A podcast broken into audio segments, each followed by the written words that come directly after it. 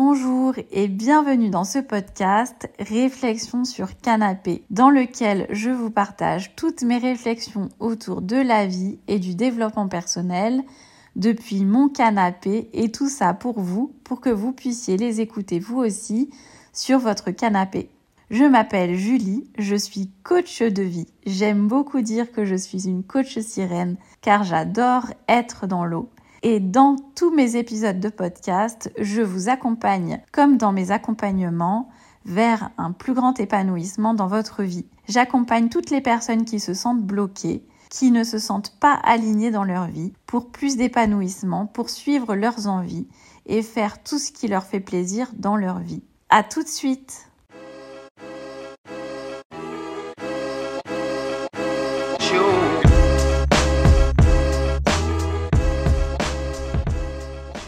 Bonjour à toutes et à tous, j'espère que vous allez bien. Je suis ravie de vous retrouver pour un nouvel épisode de Réflexion sur canapé. Aujourd'hui, j'ai eu envie de faire un épisode un peu différent de ce que je fais d'habitude. J'ai eu envie un peu plus de vous parler de mon quotidien et en particulier de ma nouvelle vie de digital nomade, de ce que ça représente, de comment moi je le vis euh, pour que ça puisse peut-être potentiellement vous servir à vous aussi dans votre propre expérience, dans votre propre chemin vers euh, peut-être ce mode de vie, etc. Alors, pour les personnes qui n'ont pas suivi mes aventures, je vivais à Paris. Ça faisait 11 ans que je vivais à Paris. J'adorais cette ville, vraiment. C'était, Paris, c'est ma ville de cœur. Alors que je suis bordelaise. Mais ça faisait 11 ans que je vivais à Paris. J'avais acheté un appartement quand j'étais euh, juriste. Et j'ai décidé cet été, enfin, j'ai décidé l'année dernière, plus exactement, l'hiver dernier, de vendre mon appartement. Et donc, ça s'est fait l'été dernier. Et donc, ça fait six mois maintenant. Waouh, le temps passe super vite. Ça fait six mois que je suis donc nomade. Ça veut dire quoi? Ça veut dire que j'ai alors, je suis pas totalement nomade en réalité, je mens un peu. Je suis, allez, on va dire semi-nomade. Pourquoi? Parce que j'ai un pied à terre officiel qui est l'île de Ré.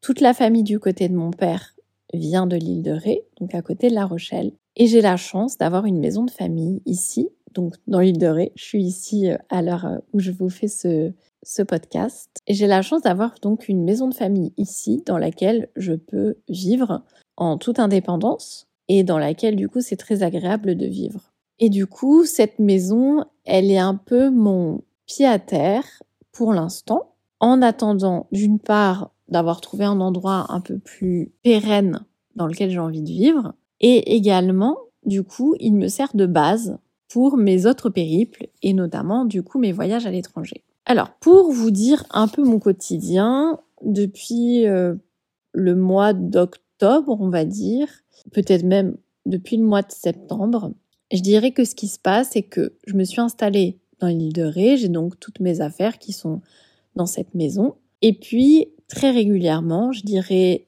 tous les 15 jours, 3 semaines, je suis amenée à bouger. Donc ça veut dire quoi? Ça veut dire que je suis en déplacement pour soit aller voir des amis, soit aller voir de la famille, soit juste aller profiter d'un endroit que j'aime, etc. Et potentiellement voyager aussi. Donc tout là où ça ne veut rien dire cette phrase, mais c'est pas grave. tout là où j'ai voyagé jusqu'à présent, c'est essentiellement Paris, puisque comme je vous disais, j'adore cette ville, vraiment. C'est ma ville de cœur. J'ai mes amis qui sont encore euh, à Paris, toutes mes habitudes qui restent encore à Paris. Donc j'aime beaucoup y retourner et j'y retourne environ une fois par mois, plusieurs jours. Donc entre euh, trois jours à une semaine. Et en décembre, je suis même restée euh, une dizaine de jours. Donc je reviens très régulièrement dans ma ville de cœur à Paris. Ça m'arrive aussi d'aller voir ma mère qui habite euh, à côté de Montauban et parfois d'aller à Bordeaux où habite une de mes sœurs et où parfois ma mère se rend aussi, puisque c'est donc notre ville d'origine. Et puis euh, c'est aussi la grande ville la plus proche, on va dire, de l'île de Ré, donc parfois j'ai certains rendez-vous à Bordeaux. Bref, donc ça, c'est un peu mon quotidien depuis plusieurs mois. Et j'ai aussi des voyages à l'étranger. Donc j'étais à Ibiza au mois de septembre avec des amis. début janvier, je suis partie deux semaines en Thaïlande. C'était vraiment génial. Et je pars début février jusque fin mars au Mexique. Tout ça, vraiment, c'est génial. J'aime beaucoup parce que ça me permet vraiment d'être là où j'ai envie d'être. J'ai envie d'être dans l'île de Ré, je suis dans l'île de Ré. J'ai envie d'être en Thaïlande, je vais en Thaïlande. J'ai envie d'être au Mexique, je vais au Mexique. Tout ça, c'est vraiment génial. Je me rends compte que j'ai énormément de chance de pouvoir avoir ce rythme de vie-là, de m'être offert ce rythme de vie aussi, puisque c'est vraiment quelque chose que j'ai créé. Maintenant, et c'est ça dont je voulais vous parler aujourd'hui, j'ai fait un post là-dessus il n'y a pas très longtemps. Ça reste assez inconfortable pour moi parce que finalement, je me rends compte que cette ville de Paris me manque beaucoup et que potentiellement, quand j'ai décidé d'en partir, c'était pas forcément pour les bonnes raisons. Maintenant, c'est ok. J'avais besoin de le faire. J'avais besoin de vendre cet appartement, de vraiment comme comme énergétiquement me couper de toute la vie que j'avais jusqu'à présent, pas jusqu'à présent, mais que j'avais avant, en fait. Comme si énergétiquement, il fallait mettre un trait sur ça, non pas pour l'effacer totalement de ma vie, mais pour pouvoir avancer différemment. Il y a une grande partie de moi, je, vous dis euh, là comme ça, je, vraiment je me mets à nu par rapport à ça. Il y a une partie de moi qui regrette d'avoir vendu cet appartement parce que c'était confortable, parce que je m'y sentais vraiment à 100% chez moi et que du coup c'est quelque chose qui m'a déraciné vraiment profondément et qui reste encore à l'heure actuelle assez compliqué. Aussi parce que je me rends compte que être propriétaire à Paris, c'est quand même vraiment un luxe. Alors, ok, c'est génial, je l'ai vendu, j'ai fait une belle plus-value qui me permet aujourd'hui d'avoir un coussin financier assez confortable. Maintenant, je, me dis, si j'avais été plus, euh, comment dire, si j'avais eu une vision à long terme peut-être plus claire, plus définie ou plus stratégique, je sais pas, peut-être que j'aurais pu faire différemment. Maintenant, bah, il se trouve que je suis pas forcément quelqu'un de très de très stratégique, que je fonctionne plutôt euh, à l'instinct ou en tout cas à un instinct euh, plus du cœur qu'on va dire financier ou investisseuse, je sais pas. En tout cas, le fait est que j'ai vraiment senti que j'avais besoin de vendre cet appartement et donc de prendre cette décision de quitter Paris. Et aujourd'hui, je me dis ben, peut-être que j'y retournerai. Peut-être que je retournerai vivre à Paris. Peut-être euh, au mois de septembre d'ailleurs, je ne sais pas. En tout cas, et c'est là où je voulais en venir dans, ce que je vous raconte là dans, dans ma petite histoire. D'une part, c'est que être nomade, je pense que ça ne peut pas convenir à tout le monde. Et encore une fois, j'ai quand même énormément de chance parce que je ne suis pas totalement nomade. J'ai quand même un point de chute. Et ça, je trouve ça mine de rien super important. Et c'est un point de chute en plus dans lequel globalement je me sens bien. Cette maison, c'est une maison d'enfance, c'est une maison de famille, je suis euh, pas très loin de là où habite mon père. Donc c'est agréable aussi de savoir que si j'ai un problème, je peux compter sur euh, ma famille. C'est un bon point de chute. Et puis surtout, j'ai l'énorme chance, du coup, grâce à ça, de ne pas avoir besoin de payer un loyer, ce qui est du coup très confortable financièrement. Ce qui, pour moi, et encore une fois, je, je peux parler que pour moi, ce qui est plus compliqué pour moi à gérer, c'est l'isolement. C'est que du coup, je me sens assez isolée parce que l'île de Ré, bah, c'est une île. Voilà, une île, c'est littéralement, hein, c'est l'isolement. Quand on parle de la racine d'une île, c'est l'isolement. Isola, je vais pas vous faire un cours de latin, on s'en fout, mais voilà. Donc je pense que j'avais aussi besoin de ça. Je pense que j'avais besoin de cet isolement pour euh, plein de raisons. Probablement me mettre face à mon propre vide. Et ça, ça fera le sujet d'un ça a déjà fait l'objet d'un podcast et ça fera l'objet de très certainement d'autres podcasts parce que vraiment le sujet du vide, pour moi, c'est fondamental. En tout cas, ça a eu pour chance, conséquence, cause, je ne sais pas, de me mettre face à mon vide, ce qui a été extrêmement inconfortable. Parce que quand on se dépouille d'une certaine manière de tout ce qu'on a, et alors, je, mets des, je prends des pincettes en disant ça parce que je ne me suis pas dépouillée de tout ce que j'avais, puisque j'ai quand même euh, beaucoup euh, d'affaires, que j'ai quand même la chance d'avoir une maison, euh, et que du coup, financièrement, j'ai aussi cette chance-là d'avoir du coup ce, ce, coussin de sécurité en ayant vendu l'appartement. Malgré tout, je me suis quand même dépouillée d'une partie qui était très importante pour moi, qui était cet appartement, qui était vraiment cette base, cette maison, dans le sens home, voyez, qui était ma sécurité aussi. C'est inconfortable c'est une mise en abîme un peu. C'est vraiment se mettre face à OK, si j'enlève tout, si j'enlève toutes les couches de ce derrière quoi je me cachais, il y a quoi là? Et être face à soi-même dans cette situation-là, et je pense que quand on devient nomade, c'est ça qui se passe aussi, c'est qu'en fait on devient face à soi-même. On arrive, je sais pas, c'est pas très français cette phrase, mais je pense que vous avez compris ce que je voulais dire. On est face à soi-même. Parce que d'une certaine façon, en tout cas moi, c'est comme ça que j'ai vécu les choses. J'avais plus rien auquel me raccrocher, ou j'ai plus rien auquel me raccrocher. Alors évidemment, pas plus rien, plus rien, mais une grande partie de ce qui m'aidait à me sentir en sécurité, et ça y est, j'ai posé le mot, la sécurité, c'est quelque chose de très important que dont je parle très très régulièrement, vous l'aurez remarqué.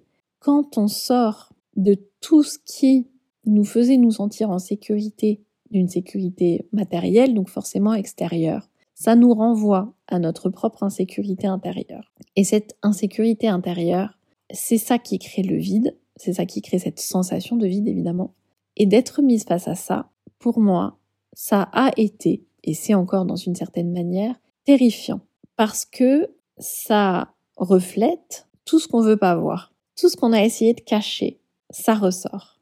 Et je dirais que sous cette lumière-là, c'est aussi une très très bonne opportunité de tout construire du coup. Parce que du coup, je me suis rendu compte à quel point j'étais encore insécurisée à l'intérieur de moi. Et donc, c'est une très très bonne opportunité pour moi de construire de construire cette sécurité à l'intérieur de moi et du coup de solidifier toute ma base et que en posant brique par, brique toutes les bases j'avais commencé déjà hein, on va pas dire que je partais de rien mais en tout cas de vraiment solidifier cette base je sens mais je vous donne vraiment euh, mon sentiment par rapport à ça peut-être que je me trompe mais du coup j'ai la sensation que poser ces briques là c'est ce qui va me permettre par la suite de pouvoir construire tout le reste de façon beaucoup plus alignée. Et je sens que c'est aussi pour ça, d'une part, que je me sens euh, assez ballottée en ce moment, et je, vous en reparle dans une seconde par rapport à ça, mais aussi du coup que j'avais besoin d'aller jusque-là. Alors ça, c'est une chose dont j'ai envie de vraiment vous parler aujourd'hui, c'est que mon processus à moi de construction, il passe par la déconstruction, mais par une déconstruction limite un peu brutale, quoi. Et ça, c'est quelque chose que je ne conseillerais pas, ou en tout cas que je ne prônerais pas parce que c'est assez violent, honnêtement. Pourquoi je vous dis ça? Parce que je me rends compte que dans mon processus, j'ai eu besoin systématiquement de tout détruire pour tout reconstruire de façon plus saine, plus solide, plus euh, apaisée, apaisante, etc. Sauf que tout détruire, c'est hyper insécurisant. Je vous dis ça, par exemple, pour le travail. Donc, je, vous le partageais déjà, déjà dans un autre podcast. Pour les personnes qui l'ont déjà euh, écouté, bon, bah, ça sera euh, une redite. Pour les autres, je, le, vous le dis ici. Je, donc, j'étais juriste pendant plusieurs années. En 2019, j'ai fait un burn-out. J'ai arrêté de travailler, c'est-à-dire que je venais juste de reprendre un nouveau poste. J'ai pas réussi je, n'y arrivais plus. Alors que le poste euh, sur papier, il avait euh, tout pour euh, être génial. J'arrivais tous les matins en me disant mais qu'est-ce que je fous là? Mais, qu'est-ce qui est, ça va être ça ma vie etc. Je, n'y arrivais plus vraiment jusqu'à ce que je n'arrive plus à sortir de chez moi le matin en me disant je peux pas je peux pas j'y arrive pas j'y arrive pas. Et donc j'ai mis un terme. Donc j'étais en période d'essai j'ai mis un terme à ma période d'essai en leur expliquant bah, que ça n'allait pas du tout etc. Ils ont été très compréhensifs. Quoi qu'il en soit du coup j'ai arrêté de travailler du jour au lendemain. Voilà, bim, j'ai arrêté euh, mon activité professionnelle. Petit à petit, j'ai découvert, voilà, donc ma spiritualité, le milieu du développement personnel, etc., etc. Et j'ai commencé euh, à être coachée et par la suite, du coup, à, à vouloir coacher moi-même. Et donc, j'ai changé d'activité professionnelle euh, pour devenir coach, ce que je suis aujourd'hui. Et ben, dans mon entourage, il y a énormément de personnes qui sont dans un travail qui ne les épanouit pas forcément, mais qui leur apporte une certaine sécurité quand même, sécurité financière, sécurité matérielle, etc. Et qui du coup voudraient faire cette transition vers une autre activité et pour qui ça prend du temps. Et moi, à ces personnes-là, j'ai envie, de vous, j'ai envie de leur dire ou j'ai envie de vous dire, si vous vous sentez concerné, prenez votre temps. Ouais, je sais, ça va peut-être à contre-courant de tout ce qu'on entend dans le coaching, etc. Mais pour l'avoir vécu de façon brutale, et je dis pas que je l'ai mal vécu, hein. Même si je l'ai mal vécu. Mais pas pour ces raisons-là. Ça prend du temps. N'ayez pas peur de prendre votre temps. Et je sais que ça va à contre-courant de, énormément de ce que les gens disent et de probablement ce que j'ai pu dire moi-même aussi à certains moments dans mes, dans mes coachings. Mais si j'en retiens quelque chose, c'est que si j'avais pu faire en sorte que les choses se fassent avec plus de douceur, j'aurais préféré que les choses se fassent avec plus de douceur. Que peut-être euh, je continue à, alors on est bien d'accord, je n'aurais pas pu faire autrement. Tel que les choses étaient, je n'aurais pas pu faire autrement. Mais si ça avait été possible de faire autrement, j'aurais bien aimé que ça se fasse avec plus de douceur. Que par exemple, donc, je puisse euh, continuer un poste, trouver une, nouvelle activité qui me convient et que je commence à développer, que la transition se fasse au fur et à mesure et que petit à petit, je me sente suffisamment en sécurité dans ma nouvelle activité pour pouvoir lâcher ce travail de juriste. Et eh bah oui, c'est ça que j'ai envie de vous dire aujourd'hui. Je vous dis pas continuer euh, à développer jusqu'à ce que je ne sais pas mieux que vous. Et je vous le dirai toujours de cette façon-là. La seule chose que je peux vous dire, c'est prenez le temps. Vous vous sentirez jamais à 100% en sécurité, ça c'est sûr et certain. Mais prenez le temps de vous sentir suffisamment en sécurité pour sauter le pas. Il y a mon chien qui est en train de rêver. Alors peut-être que vous allez entendre des, petits bruits, c'est normal. Voilà. Donc, ça, c'était la première chose que je voulais vous dire par rapport à ça. Et donc, je, vous parle de mon travail, mais je le pense aussi avec du recul, mais il me semble que je vous l'ai déjà dit à un autre moment dans un autre podcast. J'aurais souhaité que ça se fasse, et pourtant c'est ce qui s'est passé d'une certaine façon, hein, mais de façon plus douce aussi par rapport à mon déménagement. Pourquoi? Et encore une fois, je le dis, je sens qu'il fallait que ça se passe comme ça. Parce que, comme je vous ai dit, mon processus, c'est de tout détruire pour tout reconstruire. J'avais besoin de vendre cet appartement, de quitter Paris, de faire une vraie coupure. Un truc vraiment net, vraiment genre, ok, finito Paris. Et pour autant, c'est ce qui me fait prendre conscience de ce que je veux vraiment. Non pas que je me dise, je veux vivre à Paris à 100%, mais plus dans la façon dans laquelle je prends conscience que j'aurais voulu trouver un endroit dans lequel j'avais absolument envie de vivre avant de faire cette transition. Et c'est ça que je n'ai pas aujourd'hui. C'est-à-dire que j'ai pris la décision de quitter Paris sans avoir trouvé un endroit où j'avais absolument envie de vivre. Alors certes, cette situation dans laquelle je suis dans l'île de Ré est très favorable, et j'aime beaucoup cette maison, j'adore l'île de Ré, etc. Néanmoins, c'est pas l'endroit dans lequel j'ai vraiment envie de vivre. C'est une, période de, c'est un endroit de, un pied à terre, une période de transition, quelque chose de confortable, on est bien d'accord, mais pas l'endroit dans lequel je me projette. Alors évidemment, tout est possible. Hein. Si ça se trouve, je vous dis ça, et puis dans deux mois, trois mois, six mois, j'aurai envie de vivre ici et je me projetterai ici. Tout, tout peut évoluer. Mais là, aujourd'hui, c'est ça ce qui se passe. Et du coup, c'est pareil. Si j'avais pu faire les choses avec plus de douceur, j'aurais préféré continuer ce que je faisais déjà avant finalement, c'était de vivre à Paris et de bouger quand j'en avais envie, etc. Après, il y a la réalité financière aussi qui était que continuer à payer les traites de l'appartement, c'était beaucoup d'argent et que j'avais plus ce revenu qui me permettait de, de le faire. Ok, donc voilà pour la vie nomade. Et il y a autre chose aussi dont j'ai parlé un petit peu dans un autre, dans, dans un poste, qui est que la vie nomade, c'est quand même aussi beaucoup d'organisation. Alors, je pense que pour certaines personnes, c'est plus facile, plus fluide peut-être. Personnellement, je trouve pas que ça soit si simple que ça ou si fluide que ça. Peut-être aussi parce que j'ai un chien, un gros chien que je peux pas emmener avec moi en voyage et que du coup c'est aussi plus d'organisation. Probablement aussi que c'est plus d'organisation parce que en habitant pas à Paris, il y a un côté il faut que je trouve un endroit où aller quand je veux aller à Paris, si je veux bouger ailleurs, euh, ainsi de suite. Toujours est-il que je ne trouve pas ça si fluide que ça pour moi. Et encore une fois, très certainement que pour d'autres personnes qui sont nomades, c'est plus simple à gérer, je sais pas. S'il y a des personnes qui sont digital nomades ou nomades tout court, qui écoutent ce podcast, dites-moi comment vous, vous vivez, vous vivez les choses. Moi, pour l'instant, j'ai pas encore trouvé cet équilibre. Mais bon, encore une fois, ça fait que six mois que je suis dans cette situation, donc ça laisse aussi le temps de rééquilibrer les choses. Mais pour les personnes qui sont pas nomades ou qui peut-être envisagent cette vie aussi, je pense que c'est important d'avoir ça à l'esprit. c'est que après, pour l'instant, j'ai pas pu rester très longtemps à chaque fois. C'est ça aussi qui rend les choses, je pense, plus euh, déstabilisantes. Parce que si je restais euh, six mois à tel endroit, six mois à tel endroit, six mois à tel endroit, ça serait probablement différent. Là, le fait est que pour l'instant, à chaque fois, c'était euh, une semaine par-ci, une semaine par-là, deux semaines par-là, etc.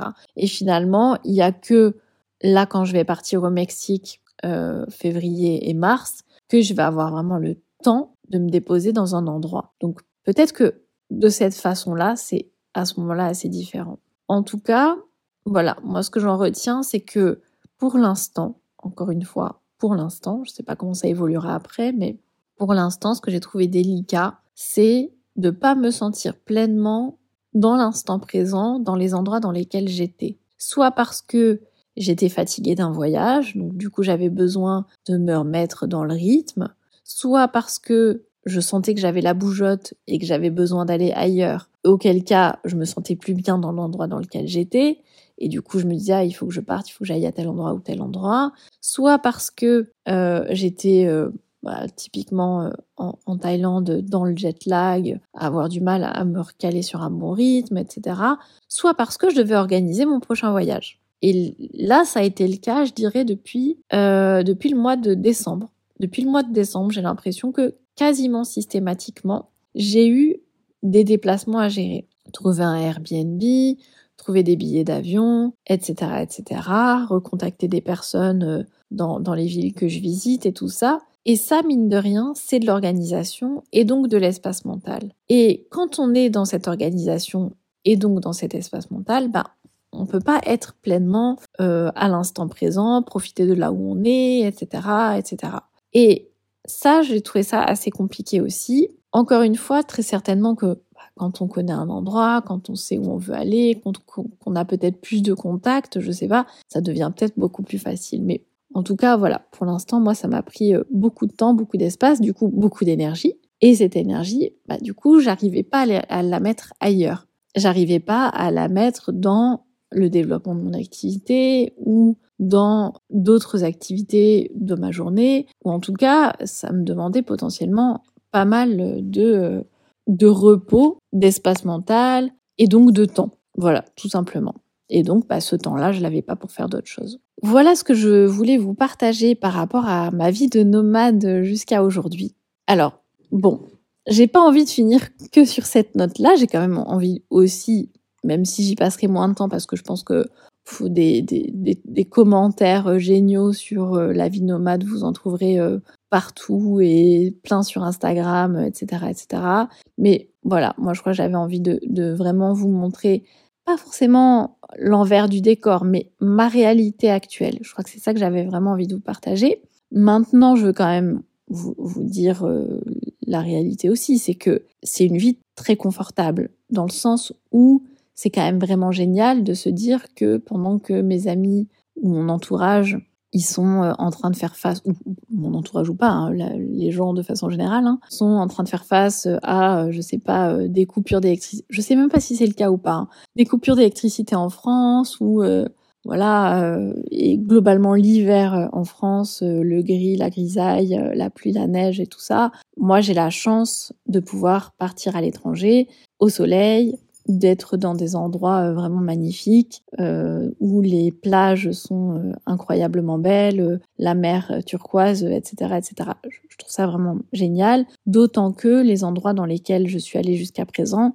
que ce soit Ibiza, la Thaïlande ou le Mexique, des endroits dans lesquels il y a des grandes communautés spirituelles et donc des fortes potentiels de transformation, j'aime pas utiliser le mot de guérison, mais en tout cas d'avancer sur un chemin, de continuer à avancer sur mon chemin, on va dire ça de cette façon-là, de bénéficier de, de, d'expériences vraiment magiques avec des gens vraiment magiques. D'autant que j'ai eu encore plus de chance de pouvoir voyager avec des amis, quasiment euh, à chaque fois. Là, au mois de février, je pars trois semaines d'abord toute seule, et puis ensuite j'ai une de mes amies qui, qui me rejoint. Mais donc, je vais avoir euh, trois semaines toute seule, mais sinon j'ai eu à chaque fois la chance de pouvoir euh, y aller avec des amis.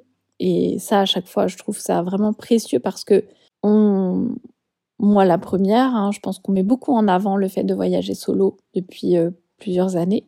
Et je trouve ça génial parce que c'est aussi très bien de voyager seul. Mais ben moi, je crois que j'adore euh, partager ces moments-là aussi. Je trouve que c'est, en tout cas, vraiment pour moi encore plus beau de partager tous ces moments-là, ces moments où on est ailleurs, où on, voyage dans des pays magiques et tout ça.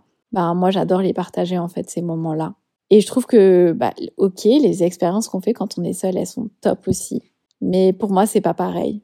Et je crois que, alors, je suis assez curieuse de voir comment ça se passera pour moi en février, du coup, les trois semaines où je serai seule.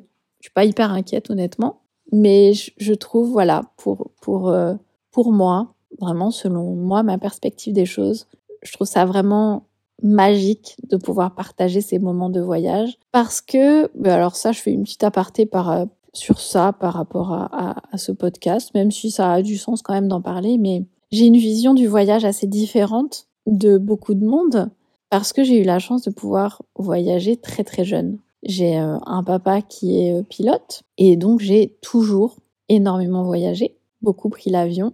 J'ai vraiment cette culture du voyage, de l'ailleurs un petit peu. Et hum, c'est assez différent de beaucoup de gens qui ont peut-être commencé à voyager plus tard. Parce que moi, ce que j'aime dans le voyage, c'est m'imprégner du lieu dans lequel je suis. J'ai déjà hein, fait des, des road trips, bien sûr, j'en ai fait, mais aujourd'hui, c'est plus quelque chose qui m'attire. Visiter, c'est pas, je vais pas dire que c'est pas quelque chose qui m'attire, mais parce qu'évidemment, si je suis dans un nouvel endroit, je vais avoir envie de découvrir les lieux, etc. Mais je vais pas être euh, comment on dit, boulimique de visite. Je vais pas me dire ah il faut absolument que j'aille à tel endroit, à tel endroit, que je visite tel truc, telle ville, tel machin et tout, parce qu'au final, je l'ai fait, hein, ça bien sûr, mais à chaque fois que j'ai fait ça, quand je suis rentrée, la seule chose à laquelle je pensais, c'était ah putain, je suis pas allée là, j'ai pas fait ci, j'ai pas fait ça et tout.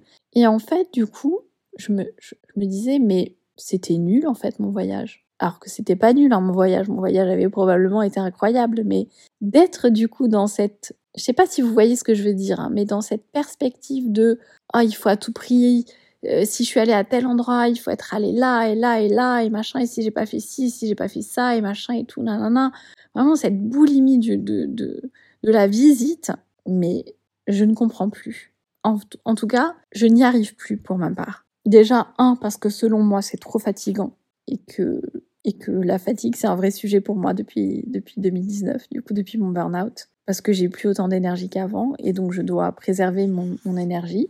Et, euh, et, je, et, et, puis surtout, je ne comprends pas. On rentre de voyage et on est fatigué. Mais pourquoi? Mais pourquoi?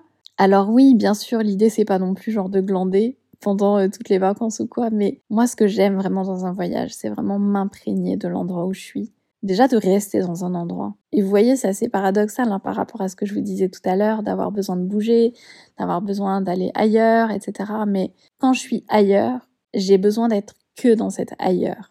Et si je dois refaire ma valise tous les trois jours, les, toutes les semaines ou quoi, c'est fatigant. C'est fatigant parce qu'après vous repassez, je sais pas, une journée de voyage, deux, j'en sais rien. Et puis il faut se réacclimater, et puis il faut machin, etc. Et moi, c'est plus comme ça que j'ai envie de vivre mes voyages. Et donc, ça fait plusieurs années que je ne voyage plus comme ça et que vraiment je, je me pose dans un endroit et que j'apprécie juste être dans cet endroit.